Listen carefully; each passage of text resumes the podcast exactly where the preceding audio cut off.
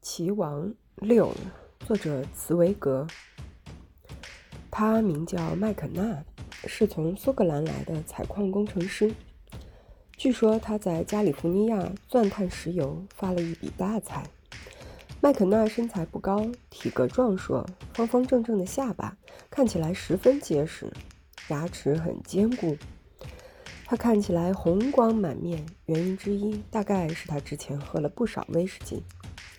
这个人肩膀齐宽，虎背熊腰，简直像个古罗马竞技场的斗士。即使在下棋的时候，他那种威武雄壮的气势依然十分引人注目。麦肯纳是那种志得意满、自命不凡的人。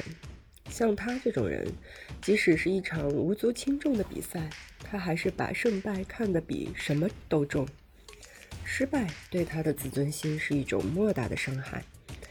在过去的生活中，他早已习惯与人拼斗，让自己出人头地，因此，现实中的成功使他变得趾高气扬。这个魁梧壮硕的家伙充满了优越感，他认为没有人够资格反抗他，甚至于他认为反抗就是对他的侮辱。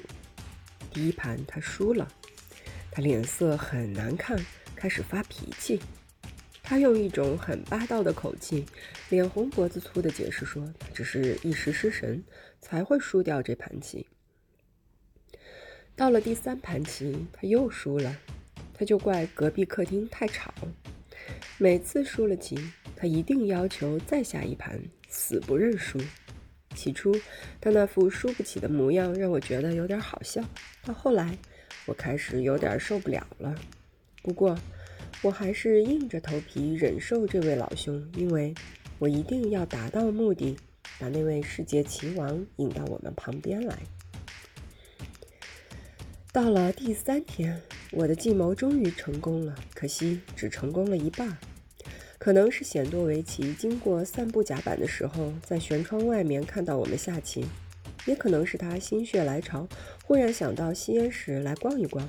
总之，当他看到两个外行人在他面前耍完他最得意的绝技时，就不由自主地走过来，隔着几步的距离瞄了棋盘一眼，看我们在玩什么把戏。当时正好轮到麦肯纳出手，光看这一步棋，显多维奇心里就有谱了。原来只是两个门外汉在班门弄斧，对他这位大师级的人物来说，根本不值得再看下去。他的态度显然就像我们在逛书店的时候翻到一本写的很烂的侦探小说，连连翻都懒得翻，就随手丢下一样。他从我们旁边走开，走出吸烟室。我心里暗存，他掂了掂我们的斤两，觉得我们不够让他看的资格。想起他那种冷漠鄙夷的眼光，我心里有点不舒服。为了发泄火气，我告诉麦肯纳：“看起来我们的世界棋王显然不欣赏你刚刚走的这步棋。”“什么世界棋王？”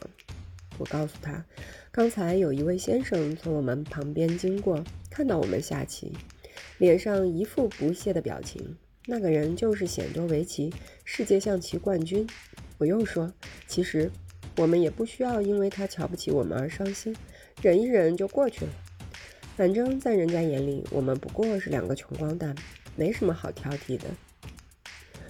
出乎我意料之外，麦肯纳对我随口编造的话反应异常激烈，他立刻激动起来，忘了我们还在下棋。你可以感觉到他那种旺盛的企图心已经在沸腾了。他说，他根本不知道显多维奇在船上，既然知道了，那他非得跟显多维奇下一盘不可。他这辈子只跟一位象棋冠军交过手，不过那一次还有另外四十个人一起和那位棋王进行车轮战。即使是车轮战，也是吓得心惊肉跳，而且他还差一点就赢了。他问我是否认识这位象棋王，我说我不认识。他又问我是否愿意过去和他打个招呼，邀他过来下一盘，我拒绝了。我告诉他理由很简单，因为据我所知。显多维奇不太喜欢和陌生人打交道，而且像他这样的大师，怎么可能有兴趣和我们这种三流的棋手下棋呢？